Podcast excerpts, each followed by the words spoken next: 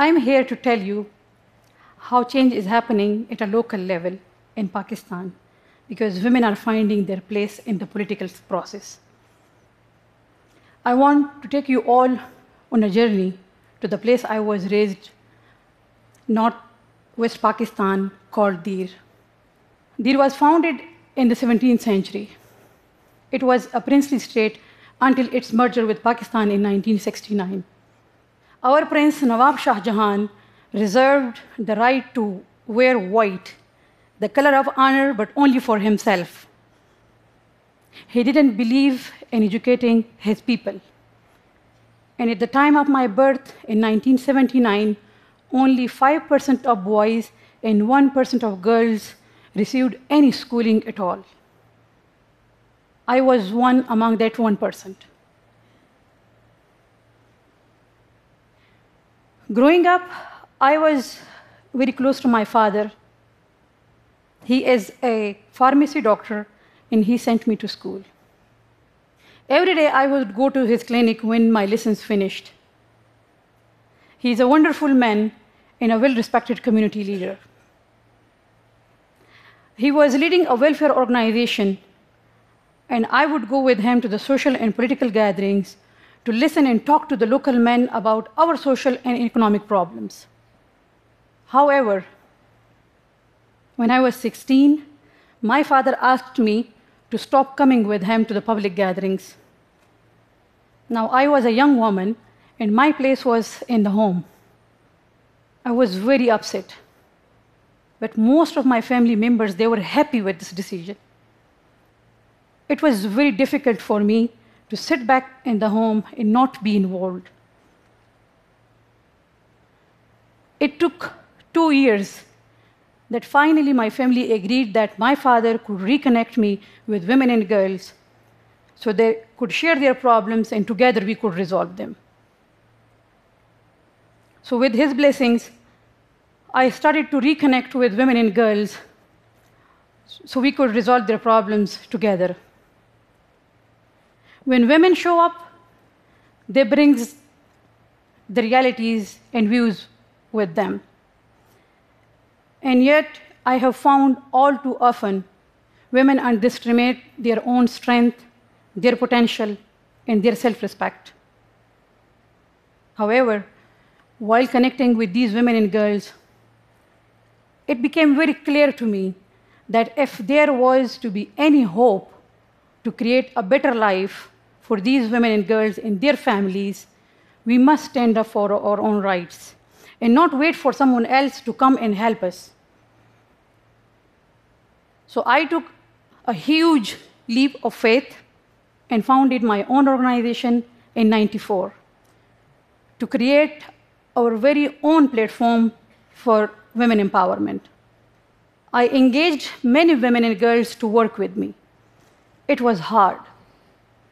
Many of the women working with me had to leave once they got married because their husbands wouldn't let them work.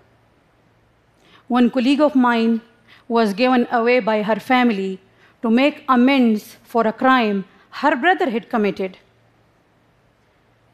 I couldn't help her, and I felt so helpless at that time.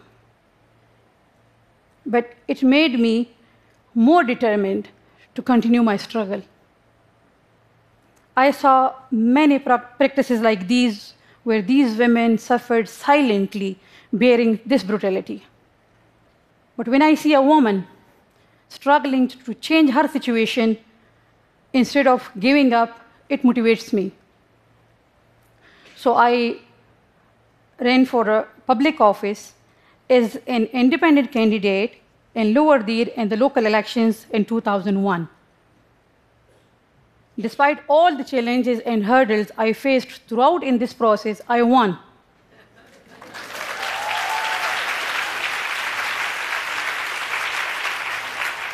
and I served in the public office for six years. But unfortunately, we women, elected women, we were not allowed to sit in the council together with all the members and to take part in the proceedings we had to sit in a separate ladies only room not even aware what was happening in the council. Men told me that you women, elected women members, should buy sewing machines for women. When I knew what they needed the most was access to clean drinking water. So I did everything I could do to prioritize the real challenges these women faced. I set up five hand pumps in the two dried up wells in my locality. Well, we got them working again. Before long, we made water accessible for over 5,000 families. We proved that anything the man could do, so could we women. I built alliances with other elected women members, and last year, we women were allowed to sit together with all the members in the council.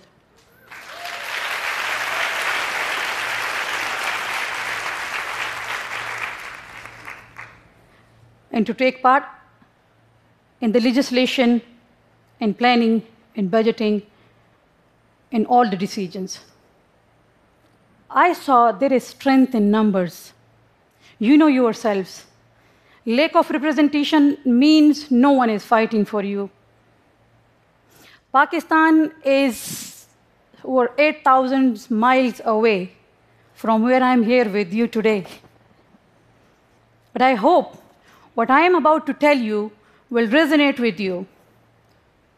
Though we have this big distance in miles and in our cultures. When women show up, they bring the realities and hopes of half a population with them.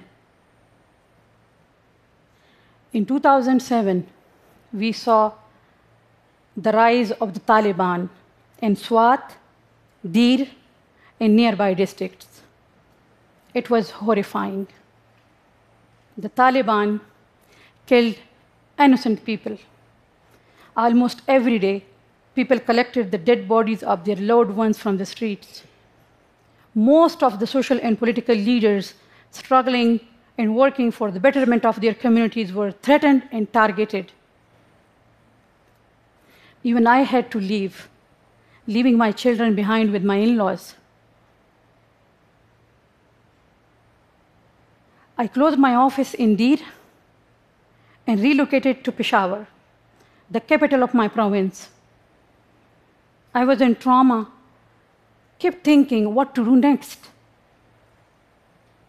And most of the family members and friends, they were suggesting, Shad, stop working. The threat is very serious. But I persisted. In 2009, we experienced a historic influx of internally displaced persons from Swat, Dir, and other nearby districts. I started visiting the camps almost every day until the internally displaced persons started to go back to their place of origin. I established four mother child healthcare units, especially to take care of over 10,000 women and children nearby the camps. But you know, during all these my visits, I observed that there was very less attention towards women needs. And I was looking for it. What is the reason behind it? And I found it was because of the underrepresentation of women in both social and political platforms in our society as a whole. And that was the time when I realized that I need to narrow down my focus on building and strengthening women's political leadership to increase their political representation so they would have their own voice in their future. So we started training around 300 potential women in youth for the upcoming local elections in 2015. And you know what? 50% of them won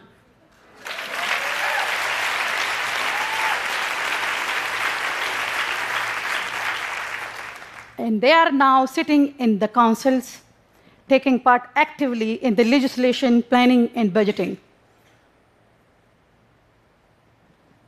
Most of them are now investing their funds on women's health, education, skill development, and safe drinking water. These all elected women now, they share, discuss, and resolve their problems together. Let me tell you about two of our women I have been working with. Saira Shams, you can see this young lady, age 26, she ran for a public office in 2015 in Lower Dir, and she won. She completed two of the community infrastructure schemes, you know, women, community infrastructure schemes. Some people think this is men's job. But no, this is women's job too. We can do it. And she also fixed two of the roads leading towards girls' schools, knowing that without access to these schools, they are useless to the girls of Dir. And another young woman is Asma Gul. She is a very active member of the Young Leaders Forum we established.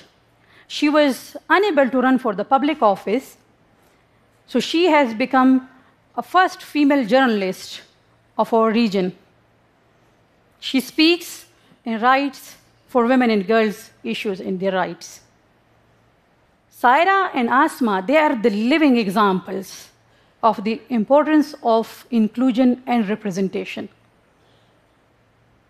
Let me tell you this too. In the 2013 general elections in Pakistan, in the local elections in the 2015, there were less than 100 women voters in Dir. But you know what? I'm proud to tell you that this year during the general elections, there were 93,000 women voters in Dir.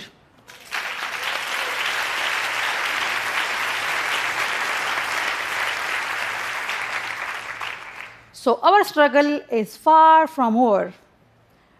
But this shift is historic and a sign that women are standing up, showing up, and making it absolutely clear that we all must invest in building women's leadership.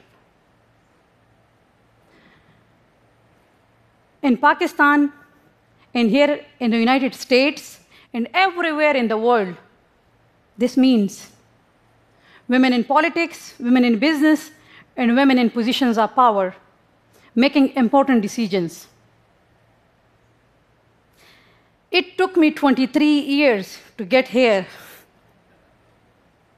But I don't want any girl or any woman to take 23 years of her life to make herself heard. I have had some dark days. But I have spent every waking moment of my life working for the right of every woman to live her full potential. Imagine with me a world where thousands of us stand up and they support other young women together, creating opportunities and choices that benefit all. And that, my friends, can change the world. Thank you.